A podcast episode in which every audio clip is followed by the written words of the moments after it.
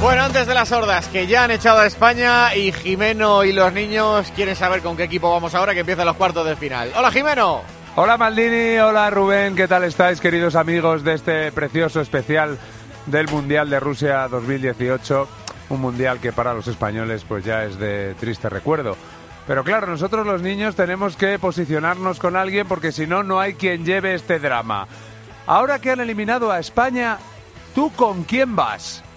En Croacia, porque me gusta, pues que tiene un nombre muy guay. Croacia, Croacia. Pues yo voy con Croacia, porque hay jugadores del Real Madrid. Claro que sí, ¿como quién? Mo- Modric, Marcelo. Yo con Rusia, si gana otra vez. ¿Pero por qué si Rusia nos ganó? Ya, pero eh, eh, normalmente soy de Atleti eh, y mi segundo equipo es el Rusia. Croacia, porque yo cuando era pequeño era muy rubio. Que me gustan mucho los rubios. España. Pero ya no puede, porque la han echado.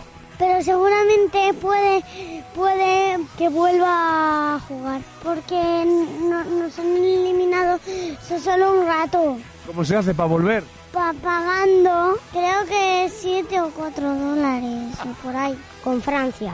Hay jugadores que me gustan y que son bastante majos. Griezmann es bastante majo y además que es de Atlético de Madrid y yo lo soy. Es que hay uno que me gusta pero no sé cómo se llama. A ver, inténtalo. ZP. ¿Tapé? No, que ¿Mbappé?